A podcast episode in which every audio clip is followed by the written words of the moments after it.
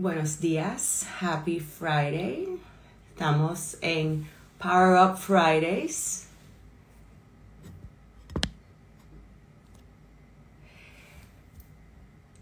Power Up Fridays es una plataforma que empecé el año pasado cuando estaba en un programa de aceleración de DC que se llama Vital Voices, donde abraza mujeres empresarias de todo el mundo y conociendo a estas empresarias y líderes de Kenia, de Australia, de todos lados, pues me pareció puntual contar las historias, igual que, que hemos hecho hace tanto tiempo.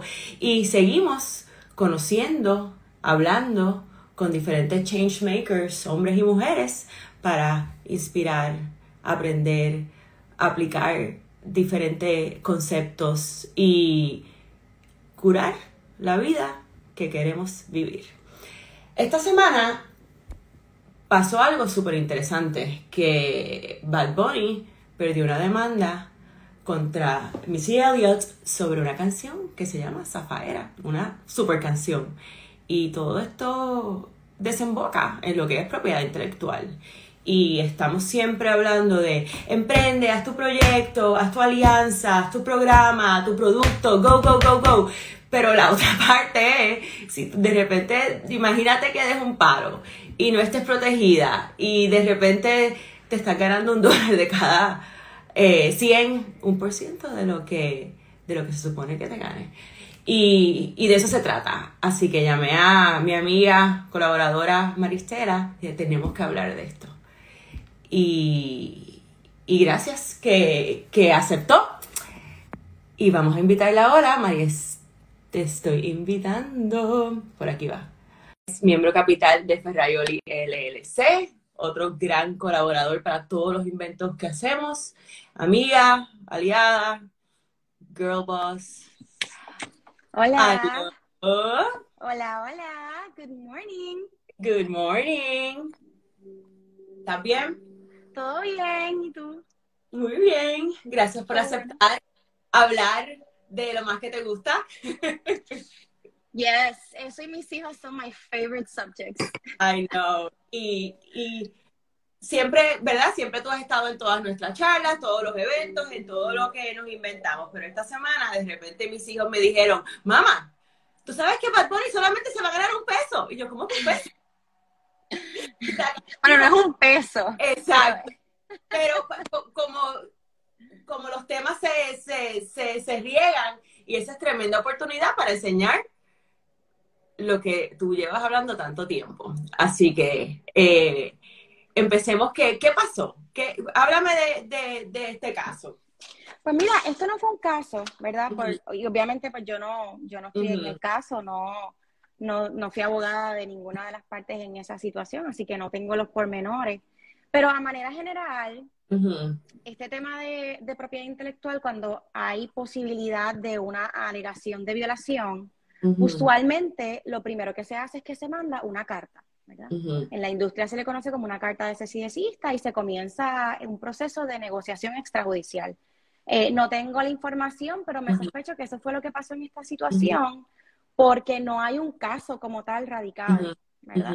Eh, así que me imagino que la gente de Missy Elliott pues se comunicaron con la gente de los autores de esa faera y empezaron un proceso de negociación. Quien sí radicó una demanda em, fue una casa disquera que representa varias canciones eh, de un autor conocido como DJ Playero. Ellos sí radicaron una demanda. Y nada, lo que se trata en este tipo de situación es que eh, copyright, ¿verdad? es, una, es un mundo súper amplio dentro de la gama de propiedad intelectual, yo te diría que es la protección más amplia, porque te va a cubrir desde lo que es música hasta lo que es coreografía, planos de arquitectura, software coding. O sea, es súper, súper amplio. Em, y en esta situación, pues lo que ocurrió fue que estos jóvenes artistas talentosísimos em, empezaron a componerse, inspiraron en unas canciones que ya existían, ¿verdad? Eh, y se les olvidó un detalle que es que para usar el trabajo preexistente de otro necesitamos la autorización de, ese autor del trabajo original.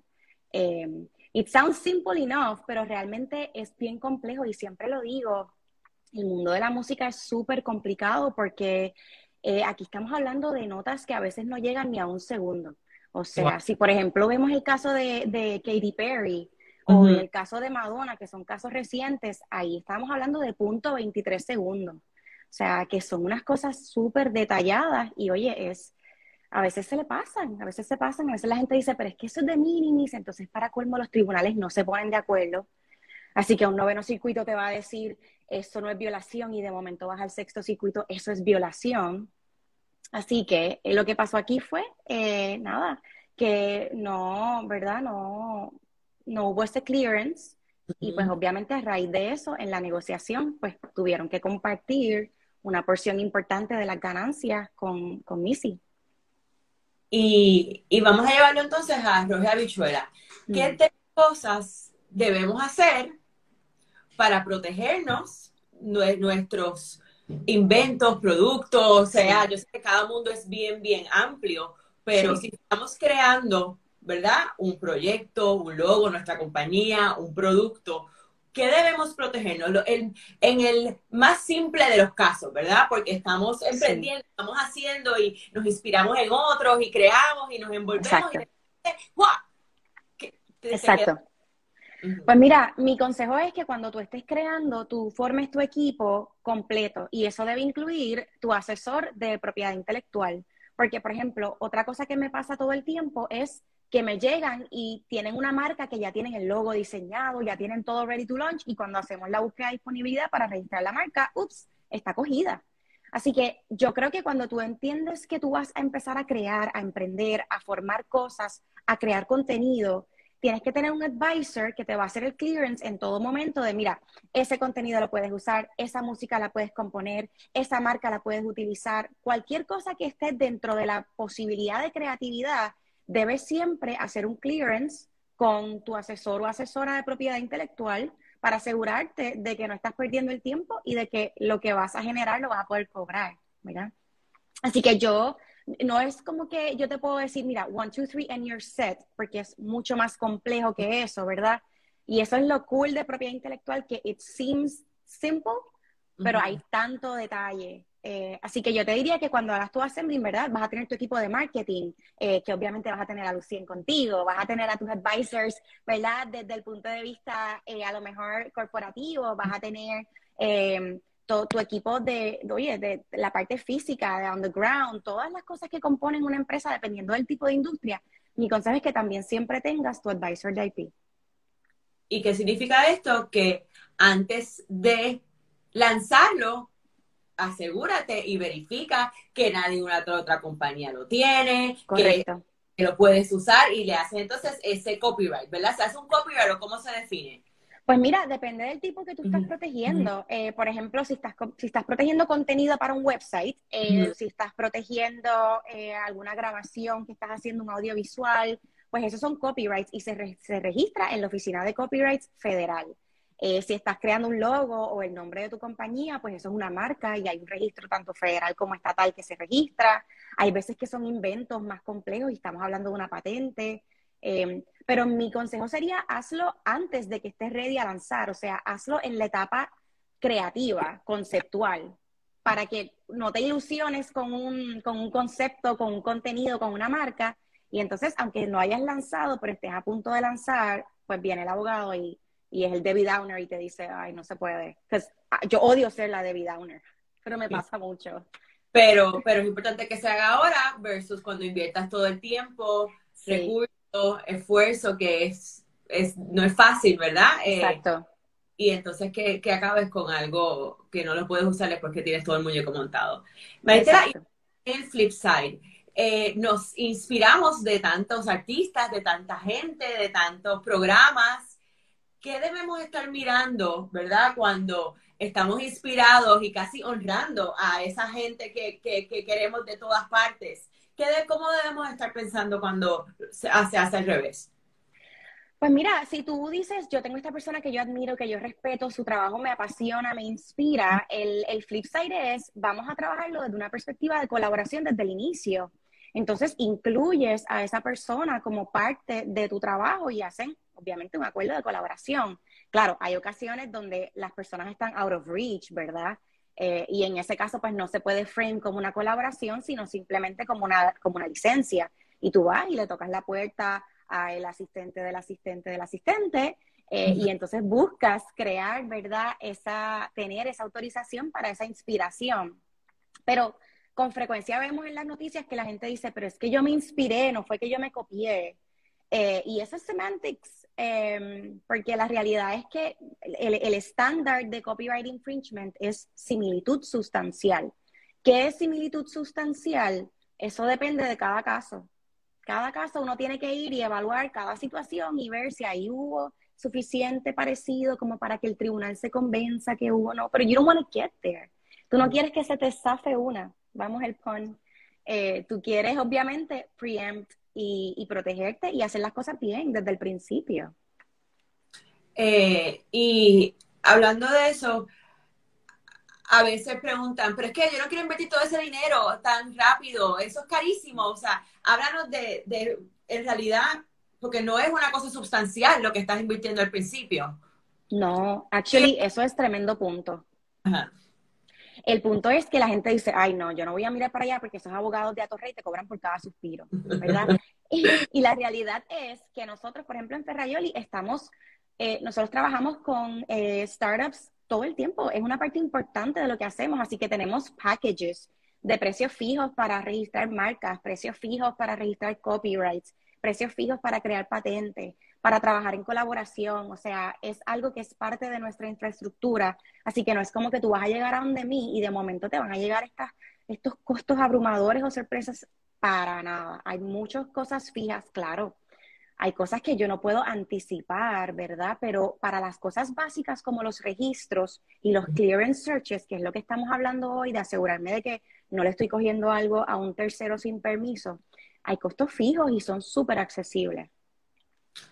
Entonces, resumimos, cuando vayas a crear lo que sea en el proceso de creación y de planificación, siempre incluye a tu advisor de IP para asegurar que todo el tiempo que estás invirtiendo, todo el producto, todo el marketing, todas estas cosas estén protegidas y las puedas usar, ¿verdad? Exactamente. No, te vas a break the bank por hacer esto, al revés, te, va, te puede costar después. Exactamente cuando te inspires en Madonna o en, o en quien sea, también tener una dirección correcta para que sea una inspiración y no sea, como dijiste, no me acuerdo el nombre, el, la similitud, que no estés cogiendo exactamente ese, producto, ¿right? Sí, una similitud sustancial que te pueda meter en problemas, porque como tú dices, el clearance search a lo mejor te puede costar eh, un, qué sé yo, eh, una fracción, 500 dólares, dependiendo de lo que estamos hablando, no sé. Eh, pero el copyright infringement te va a costar el mal rato, los abogados y los daños. Así que, scratch that. Vamos a, irnos con el preemptive cost. Maristela, y ahora en, en otro tema, cuéntame, estás liderando Girl Scouts. Yes, I'm so in love with it. Exacto, cuéntame qué está pasando con eso, qué podemos esperar, cuáles son los, cuál es la visión que tienes este año. Mira, eh, todo el que me conoce sabe que mi, mi, una de las cosas que me apasiona es hablar del desarrollo de las mujeres, del empoderamiento de las mujeres, porque yo lo he vivido, lo he visto eh, y hacen falta más, muchas más, eh, empezando por mi profesión, ¿no? Eh, así que cada vez que, hay una oportunidad de ese tipo de colaboración, el que me conoce sabe que yo no digo que no, aunque esté súper hasta aquí, ¿verdad? De compromisos, trabajo y pues tengo los, unos niños muy pequeños. Pero entonces, cuando uno pone cosas en el universo, el universo te las devuelve. Y la Girl Scouts fue así, fue algo bien eh, orgánico, que de momento la directora ejecutiva me dice, necesitamos alguien como tú, el expertise legal en la junta, please say yes, y yo, yes es como mi naturaleza, ¿no? Y entonces pues allá fuimos y ya llevábamos tres años colaborando. Y de momento la presidenta pues se, va porque llevaba cinco años ya y obviamente necesitaba un break y me dice, Maristela, you're my girl. Y yo, oh my God, I'm your girl. Ok, vamos. y la realidad es que el motto de la Girl Scouts, o sea, building girls of confidence, character, eh, eh, eh, of courage, what is there a better motto to life than that? confidence, character, and courage. O sea, so, nada, mi compromiso es ayudar a que crezcan, a que más niñas se envuelvan, que más niñas, las niñas que salen de Girl Scouts son líderes, son ejemplares eh, y verdaderamente continuar poniendo un granito de arena para hacer una diferencia que tanta falta hace, ¿verdad? Mira, Camilo está diciendo que mi abuela dirigió las Girl Scouts por muchos años. Qué bella. Eh, ¡Bravo! Eh, espectacular. Dime, confidence, character y courage. And courage. Qué bello. Pues nada, cuenta con nosotros.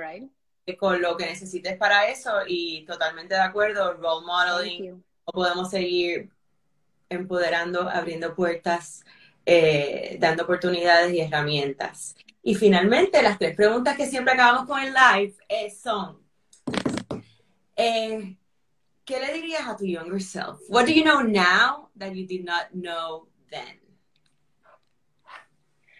Mira, yo siempre digo que el camino está lleno de picos y valles. y a veces uno está en los valles and you can't even fathom un pico en tu vida. Así que le diría a mi younger self, keep going because you're going places. Never give up because it'll be worth it. True. Y la verdad es que a veces uno no, no encuentra el ánimo, ¿verdad? Y le diría que, que, que vale la pena el esfuerzo, aunque ahora mismo no lo estés viendo. ¿Cuál es el peor advice, el worst piece of advice o uno de ellos que te, alguien te ha dado? Pues mira, cuando, cuando yo empecé mi carrera eh, como abogada, en menos de un año, en mi primer trabajo, yo me di cuenta que no era lo que yo quería. Y pues quería renunciar para irme a buscar eh, lo que verdaderamente me apasionaba, que me di cuenta que era propiedad intelectual. Así que cuando le dije a ¿verdad? personas que son mentores en mi vida, voy a renunciar a este dream job, porque lo era, era un dream job, y me voy a ir eh, a buscar mi pasión, pues una de las personas me dijo, no puedes hacer eso, si tú renuncias a este trabajo y tú acabas de empezar, vas a dañar tu carrera y tu reputación y lo que vas a hacer es estar dando tumbos de trabajo en trabajo, vas a perder el, enfoque. Eh, y pues obviamente, verdad, una muchacha de 24, 25 años, alguien que ella admira y respeta, que le diga esto, it's very scary and daunting. Pero quien me conoce sabe que I'm a go-getter, I'm a doer y yo voy a mí. Em, así que la historia, ¿verdad? Se habla por sí sola, renuncié como quiera, despite that, y pues I've obviously proved everybody wrong. Many times. Eh, y, y, sobre eso, hay esa voz interior que we know what to do, we know, y a veces es más difícil, pero ese, ese instinto hay que seguirlo y, nosotros lo tenemos bien, bien afinado, ¿verdad? Todos yo creo, pero women really have that, pienso. Que, que ten ese courage de seguirlo, no importa qué, porque volviendo a tu primer consejo, it's gonna, si trabajas y lo haces bien, vas a acabar bien. Vas a salir bien, exactamente. Piece of advice que te Pues mira, Eduard, em, el, el mejor que me ha dado, me lo dio mi mamá desde jovencita, never give up, baby girl, never give up. Y la verdad es que eso le aplica a todo el mundo en todo momento. Never, ever give up. Maybe you pivot, but you don't give up. Pero el otro que me han dado, me lo dio uno de mis mentores muy queridos, ¿verdad? Genio, Genio Torre. Y él me dijo y me dice todo el tiempo, Maristela, esto no es una carrera, esto no es un sprint, esto es un maratón. Eh, así que, ¿verdad? Cuando estemos en esas millas duras de la vida, just si tienes que slow your pace, walk a little, take a breath, you do it, but you keep going and you never give up. Así que, best pieces of advice. Con eso, dejamos Power of Fridays y empezamos un fin de semana maravilloso donde vamos a asegurarnos que we never give up we listen to our instinct y entendemos que, que it's really a marathon y que cojas ese, ese respiro, que hagas lo que tengas que hacer, porque mañana es otro día. Gracias, María. Gracias a ti. Tu knowledge, por tu energía, por tu, por ser tú y siempre decir que sí. Thank you. Beso. Bye, everybody. Bye.